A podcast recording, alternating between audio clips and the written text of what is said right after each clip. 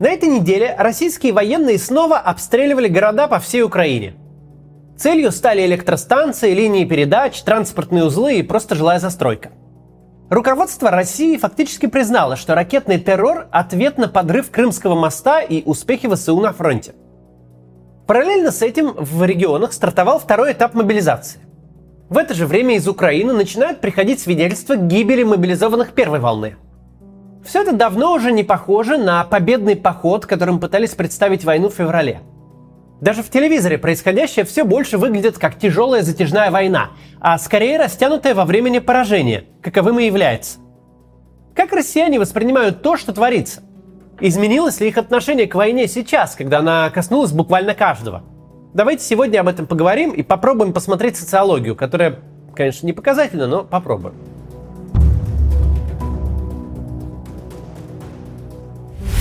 Так вот, я много раз говорил, что любая социология во время войны не показывает правды.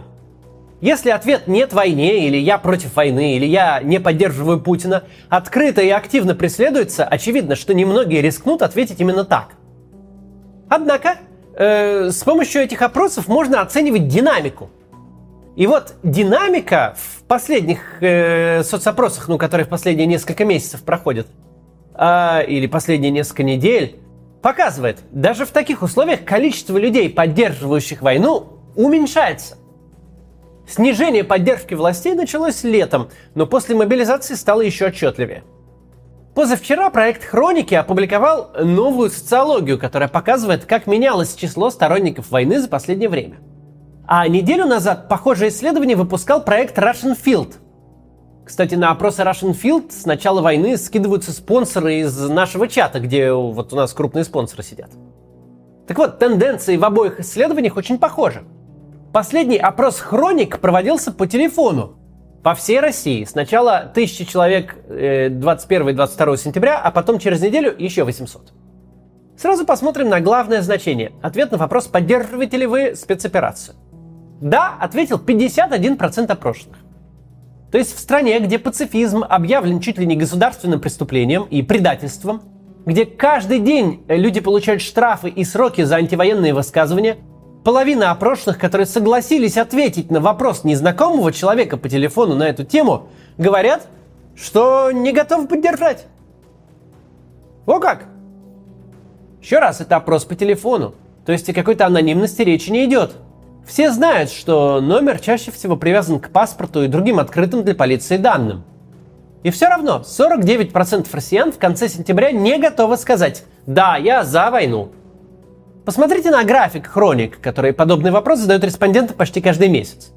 На графике хорошо видно, что поддержка спецоперации как минимум уже несколько месяцев не растет.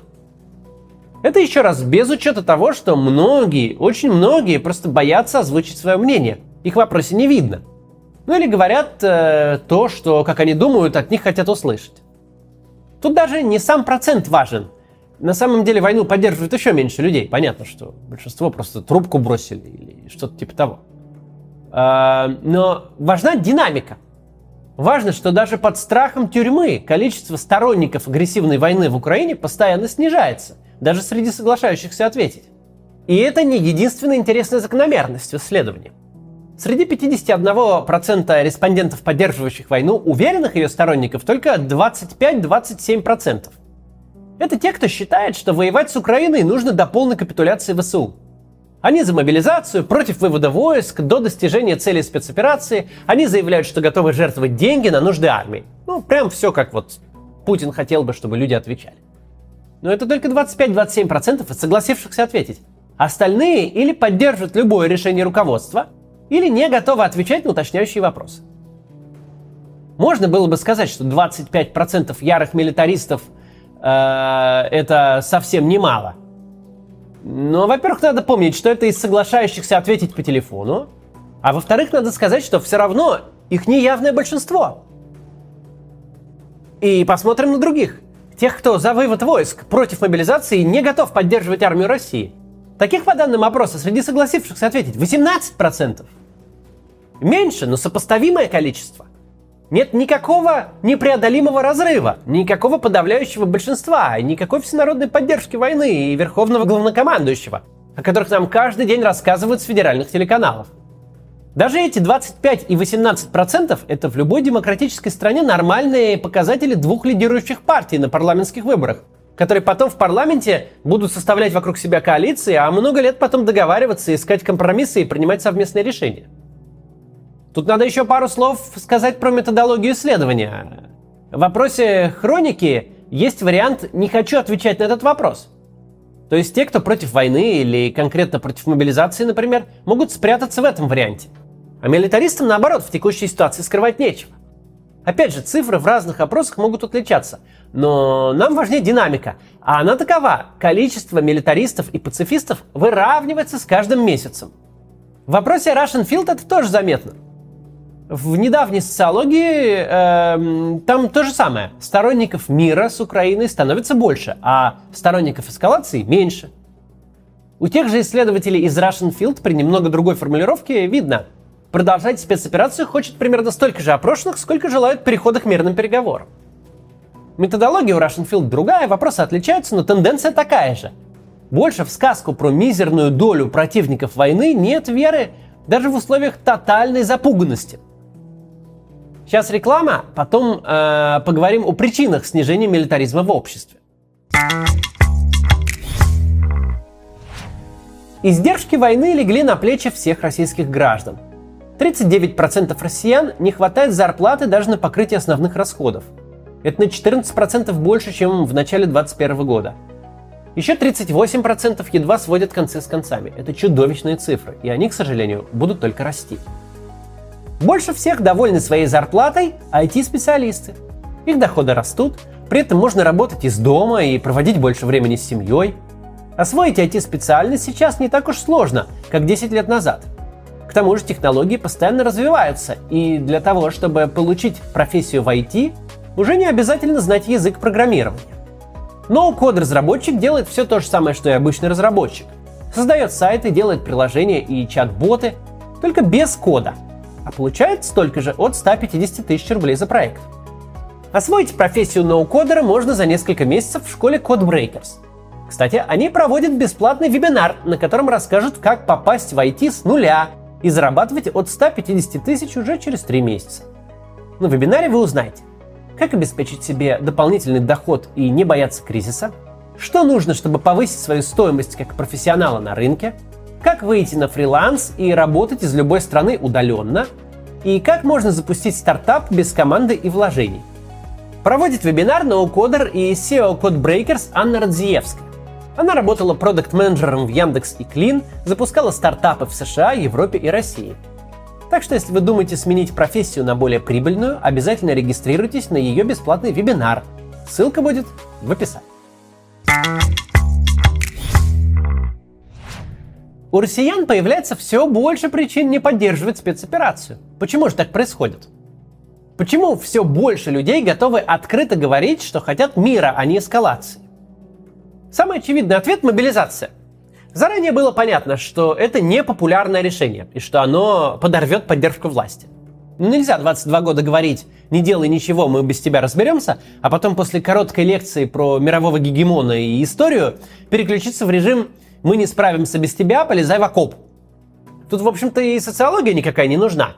Когда военкомы по всей стране силой, угрозами и обманом затаскивают на призывные пункты 200 тысяч человек, а в это же время из страны, куда глаза глядят, убегает еще 700 тысяч, плюс еще неизвестно сколько прячутся по бабушкиным квартирам и дачам, сразу понятно отношение народа к мобилизации. А вместе с этим растет количество тех, кто понимает – Война теперь касается лично меня. И лично мне она нафиг не сдалась. Вторая, возможно, даже более важная причина. Россияне стали получать гораздо больше реальной информации с фронтов. И из-за мобилизации стали больше такой информации искать самостоятельно. Во всех опросах с самого начала войны было видно, большинство сторонников спецоперации получают информацию в основном из телевизора – но, начиная с сентября, даже в уютную победную картинку пропаганды прорвалась реальность. Можно хоть целиком русский язык заново придумать, пытаясь переназвать бегство, поражение и сдачу городов. Но победами они от этого не станут. А значит, о бегстве, поражении и сдаче городов узнала вся Россия. Причем сторонники войны в Z-пабликах кричали об отступлении громче и жестче любой оппозиции. Информацию о ржавых калашниковых, о нехватке ботинок и формы одинаково активно репостили и противники войны, и ее сторонники. Но если первым доказывать про российскую армию ничего не надо, то вот сторонники спецоперации почти что на своей шкуре сравнили миф о второй армии мира с реальностью. У Russian Field есть еще такая интересная статистика. Насколько россияне доверяют данным о потерях российской армии. Большинство не доверяет. И это неудивительно. Настолько откровенно выдуманные цифры озвучил 21 сентября Шойгу. На снижение поддержки войны влияет и то, что люди, вот сюрприз, не любят проигрывать. А именно этим занимается в Украине российская армия, как минимум с конца марта, когда оставила Киевскую, Черниговскую и Сумскую область. Судя по тому, как развиваются события на фронте, у России впереди еще много поражений. А значит, тех, кто поддерживает войну, ждет еще много открытий. Чем больше российская армия проигрывает, тем больше правды узнает широкая аудитория. Особенно, когда к этой аудитории прямо домой приходит военком с повесткой. Кроме того, есть два обстоятельства, которые невозможно скрыть никакой пропагандой. Первое. Война затянулась. У нее не просматривается никакого победного сценария. Ладно, победного, даже хоть какого-то быстрого завершения на горизонте не видно. А люди от войны очень устают, и устают быстро. Потому что имперские амбиции и геополитические многоходовочки по телевизору – это, конечно, для кого-то хорошо. Но быть жителем вечно воюющей страны никто даже из ядерного электората «Единой России» не подписывался. Этого в предвыборных плакатах не писали. Второе. Люди от войны становятся беднее. Кто-то лишился работы, кому-то перестало хватать зарплаты на базовые вещи. Но все стали жить хуже. Хоть немного, но хуже – и вот что-что, а снижение благосостояния заметит любой. Если весной санкции еще сказались на российской экономике не сильно, не в полной мере, то к осени ударили уже по каждому кошельку. И всем ясно, что это только начало. Все эти факторы понемногу сказываются на открытой поддержке войны. Для россиян идея о том, что власти могут ошибаться и ошибаются, вообще не очень-то сложная – это только у Киселева Путин непогрешимый. Но россияне были недовольны пенсионной реформой, недовольны действиями властей во время пандемии. Точно так же постепенно растет недовольство бесконечной спецоперацией. В 60-х годах американцы называли э, такие причины, почему война во Вьетнаме это ошибка. Потери, призыв, то, что война затянулась и инфляция. У нас вот то же самое. И что важно, все эти причины будут только усиливаться. Как выглядит при этом действие российских властей?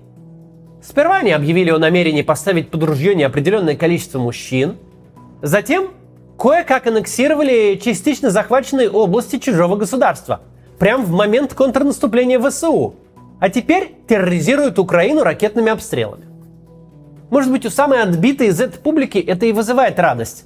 Но у любого нормального человека только отрыбь, непонимание и ужас –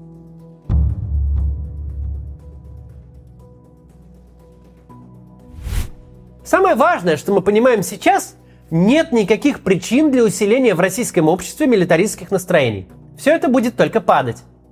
Даже если в ЦИОМ и ФОМ публикуют данные о пресловутых 80% за референдумы и аннексию. Быстро или медленно, но реальная поддержка войны будет падать и дальше. У этой безумной и подлой войны не появится никакого нового смысла. Ее не превратить ни в отечественную, ни в освободительную, что бы ни рассказывали по телевизору. И никакие победы над детскими площадками, пешеходными мостами и электростанциями не смогут затмить мобилизацию и рецессию.